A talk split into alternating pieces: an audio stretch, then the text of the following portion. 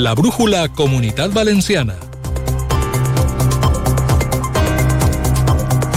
Què tal? Bona vesprada. Molt i molt pendents a esta hora, les 7 i 20 minuts de la vesprada d'eixe incendi. Segur que ja ho saben, eixe incendi de grans proporcions que està arrasant des de les 5 de la vesprada, des de mitja vesprada de d'avui dijous, un, un edifici de 14 plantes al barri de Campanar, a València, la capital valenciana. El 112 ha mobilitzat 10 dotacions de bombers municipals, dos SAMU i un servei vital bàsic fins al lloc de l'incendi, com diem, al barri de Campanar, que pel que sembla s'ha originat este incendi en un quart pis d'aquest immoble s'ha acabat estenent, òbviament, a la resta de l'edifici. Una veïna de l'edifici emocionada ha contat a Onda Cero com està vivint este incendi de grans dimensions. No, se ha quemado todo el edificio y ahora se está empezando a quemar la pared de la otra parte del edificio y están empezando a quemarse un ático y otro piso de, de, del medio. O sea, es muy heavy. Hi ha també alguns veïns d'aquest mateix edifici que, òbviament, estan intentant eixir de les seues cases per les finestres i els balcons fugint de les flames. Este és un altre testimoni que hem recollit a Onda Cero. El tercer piso, vale, están los bomberos de la parte que no se estaba quemando, que se está quemando ya, pues están descolgando y cada vez están cayendo más cascotes a la calle, a la acera. I és que, segons ha pogut saber Onda Cero, de moment hi ha un menor ferit, ferit amb cremades de diversa consideració en eixe incendi de grans dimensions al barri de Campanar de València. L'incendi s'ha desenvolupat inicialment en el cinquè pis d'este edifici d'habitatges de la capital valenciana. S'ha acabat propagant per tot l'edifici, també fins i tot per un edifici annex, amb flames visibles des de la via pública, des de pràcticament tota la ciutat, amb una enorme fumaguera, segons informen els bombers i segons és visible si eixim als carrers. L'edifici d'habitatges està situat concretament a l'encreuament de les avingudes General Avilés amb Maestro Rodrigo, té 14 altures.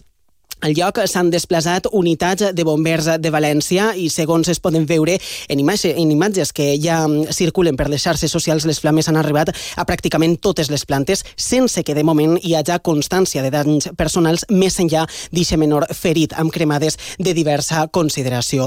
Sobre la rapidesa de la propagació del foc, els veïns asseguren que és la goma de cautxú que es troba davall d'aquestes plaques metàl·liques, plaques de plàstic que recobrixen la façana el que podria fer de combustible en aquest sentit per a les flames. En qüestió de mitja hora s'ha cremat l'edifici. Les ratxes de vent no ajuden, vent per cert de ponent a aquestes tasques dels serveis d'emergència. Ja es troba sota el terreny, per exemple, la delegada del govern a la comunitat valenciana, Pilar Bernabé, i la resta d'autoritat. El SAMU ha tingut que atendre fins i tot a un bomber, i és que als bombers els costa arribar amb la mànega a totes les plantes de l'edifici.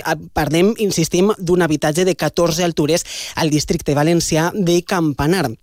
Les autoritats demanen amb tota la població que no s'acoste al lloc de l'incendi, que faciliten la mesura de les possibilitats les tasques, els treballs dels serveis d'emergències allí desplaçats i, de fet, es munta en estos moments un hospital de campanya. Per tant, molt i molt pendents, és sens dubte la notícia del dia a la comunitat valenciana, molt i molt pendents d'aquest incendi de grans proporcions que està arrasant des de mm, la mitjana vesprada d'avui, són les 7 i 24 minuts de la vesprada, està efectivament incidint sobre aquest edifici de 14 plantes al barri de Campanar. Molt i molt pendents, així a Onda Cero.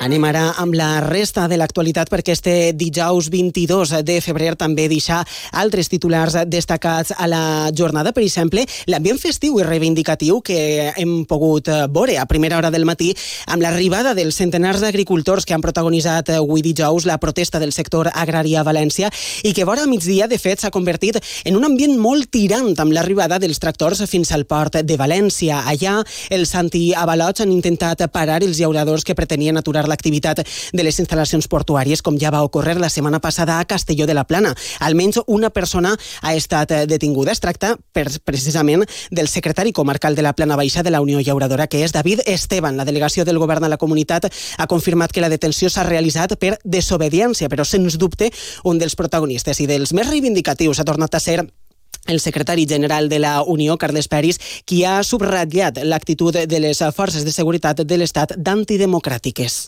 En la vida no pensaba que no se pudiera pasar por el port de València. En la vida no pensaba. Vaya democràcia més bananera tenim que no ens expressamos lliurement i dir les veritats. Tot això passa perquè diguem les veritats a la presidenta del port de València. Molt dur també ha sigut el president de l'Associació Valenciana d'Agricultors, Cristóbal Aguado, sobretot pel tractament que rep, diu, el camp per part de la Unió Europea. Que lo importante aquí no es la tierra solo, lo importante son los hombres y mujeres que están en el campo dejándose la piel, que abusan de ellos, que nos roban, que las plagas se nos comen y que en definitiva no podemos vivir dignamente. Y por eso somos el parodillo ¿no? de Europa.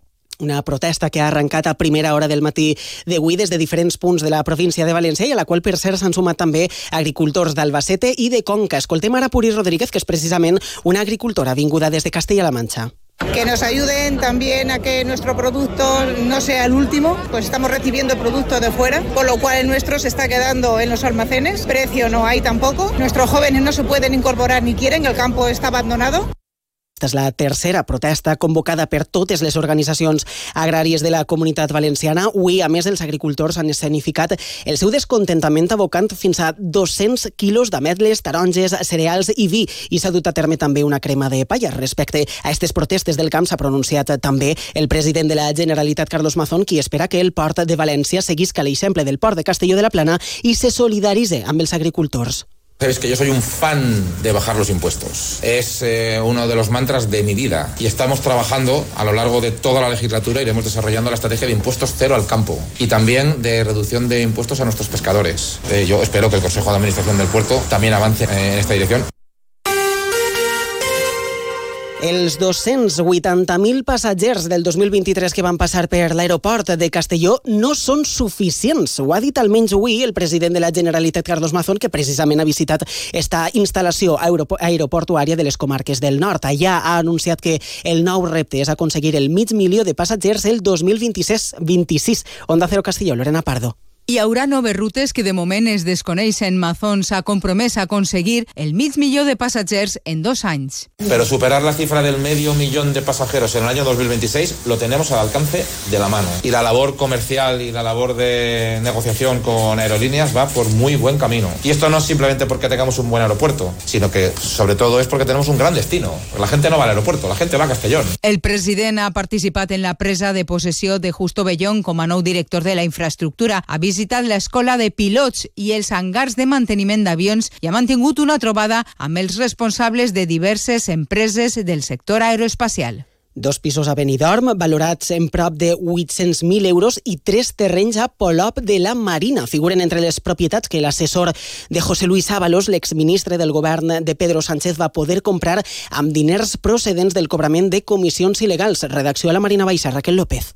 Coldo García, a nombre del asesor y su pareja, usarían los beneficios de esas comisiones vinculadas a contratos de mascarillas para hacer inversiones en la comarca de la Marina Baixa, en Alicante. Entre las propiedades adquiridas, según revela el Confidencial, figuran un piso de 110 metros cuadrados en el edificio Copacabana de Benidorm, en la playa de Levante, y un ático en La Goleta, ubicado en la zona del Rincón de Lois. Ambos se compraron en 2020 y fuentes consultadas por Onda Cero indican que el importe de cada una de esas viviendas rondaría los 400.000 euros. Un mes después adquirieron varios terrenos rústicos en Polop y todas estas propiedades podrían superar el millón de euros, cantidad que no se corresponde con los ingresos declarados por la pareja, lo que motivó la investigación.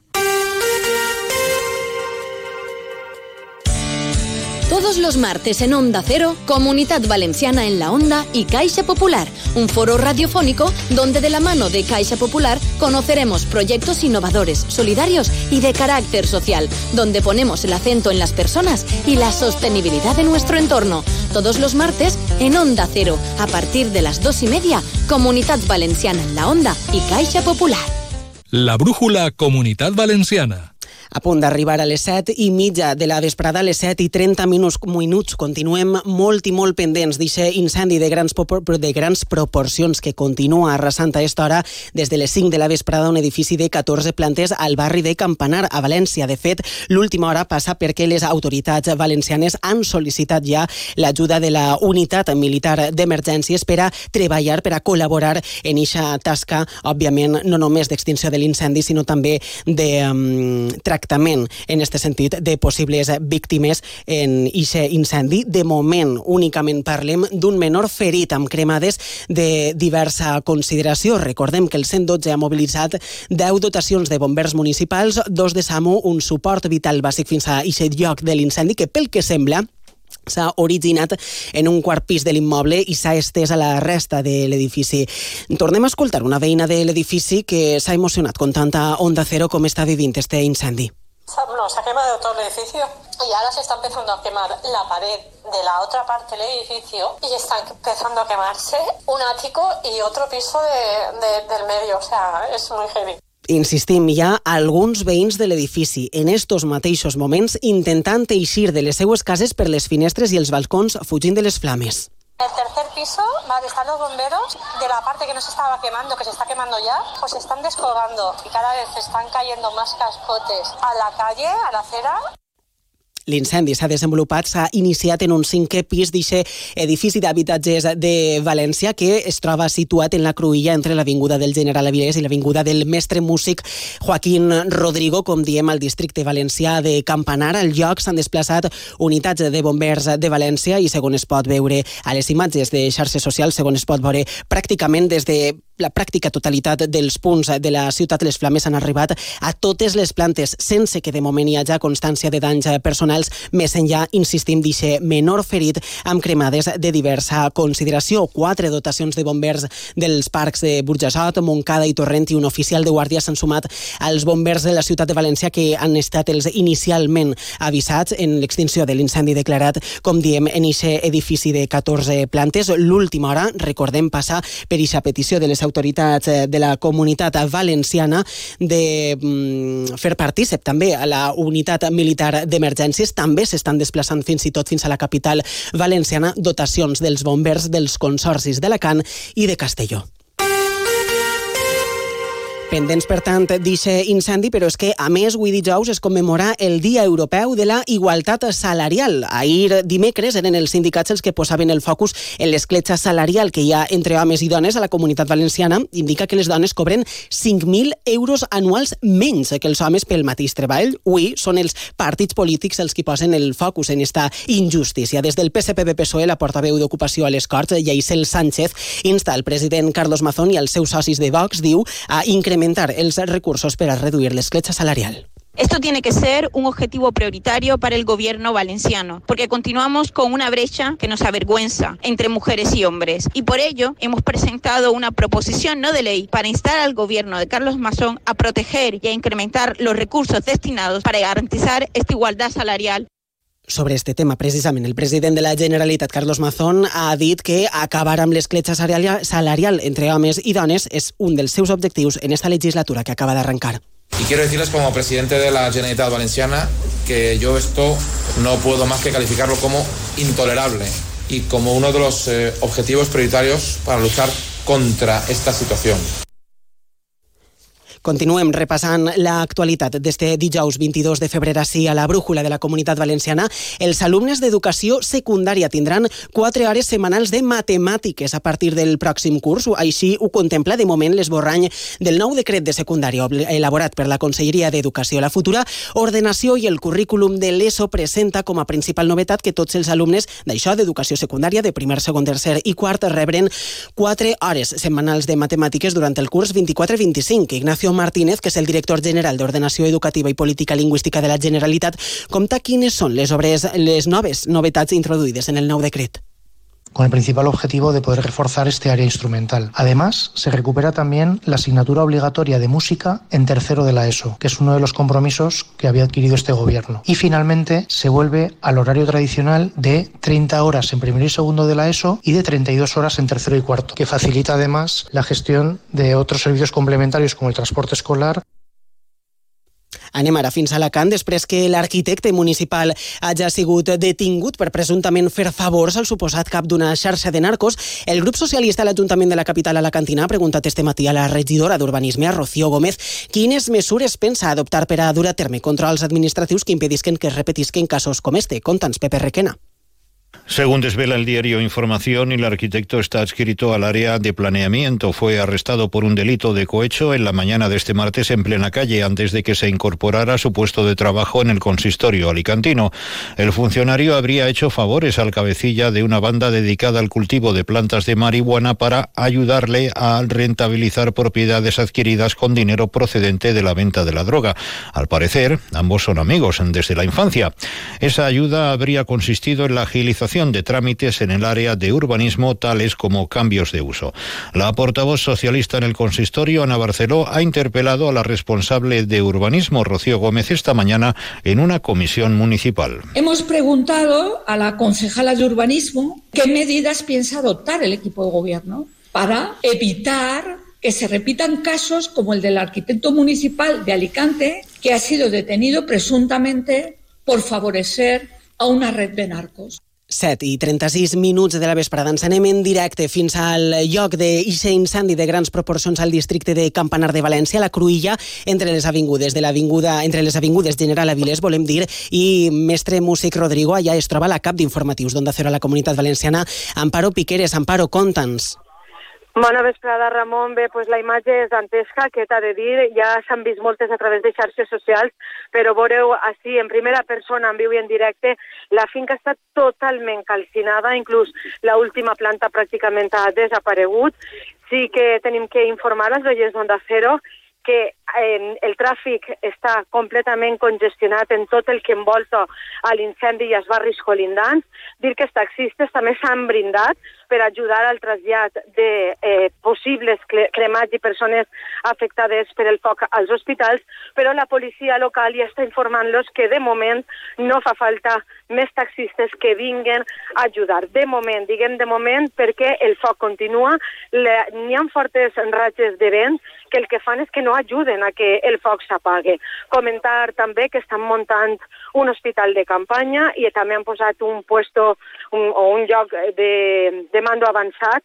Està molt prop de les instal·lacions de, del supermercat Mercadona, que es veu que s'ha brindat a que es col·loque ahir i, com dèiem, esperant també a que arriben les autoritats sí. i poder arreplegar aquestes primeres declaracions, Ramon. És efectivament, gràcies a Amparo Piqueres des del lloc de l'incendi. És efectivament l'última hora, si ens permetissin, és una nit de ràdio, és una nit d'Onda Cero per a seguir tota l'última hora. La programació especial de la brújula amb motiu d'aquest incendi de grans proporcions al districte valencià de Campanar. Nit, per tant, de ràdio. Continuem informant, continua tota la informació així a Onda Cero.